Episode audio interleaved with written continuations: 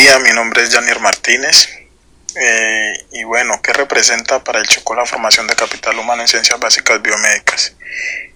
Desde mi punto de vista, creo que es un campo bastante importante, ya que las ciencias básicas eh, tratan de buscar el origen o encontrar el origen del conocimiento. En ese caso, por ejemplo, los procesos fisiopatológicos en el caso de las, de las áreas biomédicas. Y esto sería muy importante ya que por nuestra ubicación geográfica y por las condiciones ecoepidemiológicas del territorio se favorece la presencia de muchas enfermedades y el avance en la formación en ciencias básicas biomédicas nos permitirá encontrar, entender primero los fenómenos y luego encontrar estrategias preventivas eh, o terapéuticas para esas afecciones.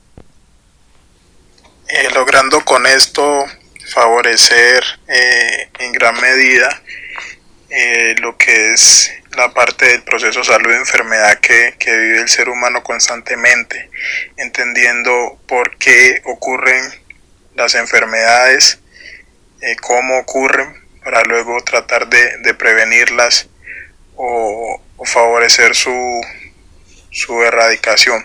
Entonces creo que es un campo que debe ser muy explorado y además por la gran biodiversidad del territorio contamos con los recursos, la materia prima, la mayoría de los compuestos son aislados de, plantas, así que creo que, es un campo que, tendría mucho potencial y la formación de, capital humano en estas áreas eh, favorecería en gran medida el territorio. Bueno, en cuanto a la similitud de los procesos de educación, creo que en México se invierte más en educación, en educación e investigación que en Colombia. Eh, y eso favorece mucho eh, la productividad eh, a este nivel. también el enfoque que le dan a, a la formación de los estudiantes, principalmente de posgrados que es más enfatizada hacia la enseñanza, a que sus estudiantes adquieran el conocimiento y sepan transmitirlo más que la acumulación de conocimiento en ellos mismos. Ellos siempre procuran porque ellos sean buenos docentes y sepan transmitir el conocimiento. Eso me parece un aspecto muy importante a comparar. Eh, y eso favorece mucho la productividad en investigación.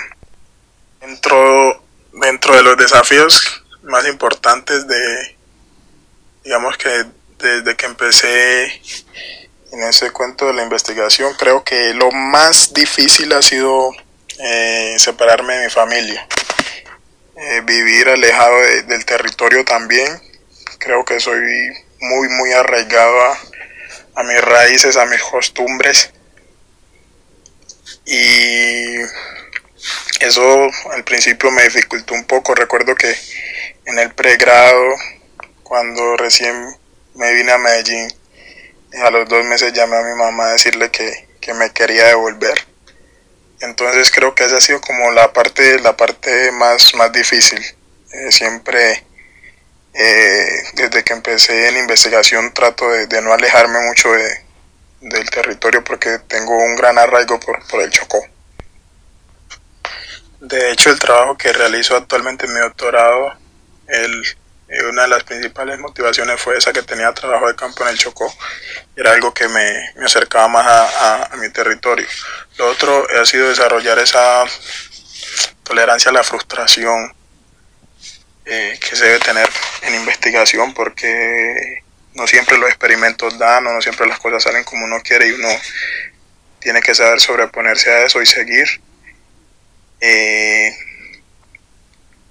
eso le forja a uno el carácter y le enseña a ver la vida de otra forma. Y lo, y lo último, creo que siempre luchar contra, contra el problema que tiene de financiación de educación e investigación Colombia, que no es fácil hacer investigación en el país. Eh, los recursos son pocos, entonces eso también a veces lo pone a pensar a uno muchas cosas, pero al final la pasión gana siempre. Pues y ya por último, ¿qué consejos?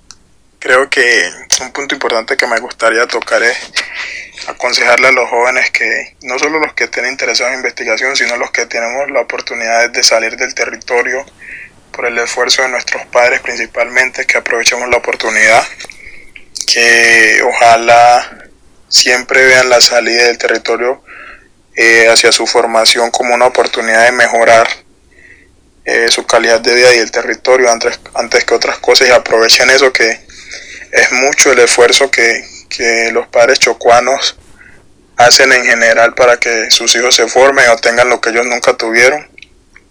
Entonces creo que, que ese sería mi consejo y que si les gusta, eh, se esfuercen, se necesita disciplina, dedicación, pero siempre, siempre es posible. Entonces la invitación es a, eso, enfocarnos en lo que realmente es importante.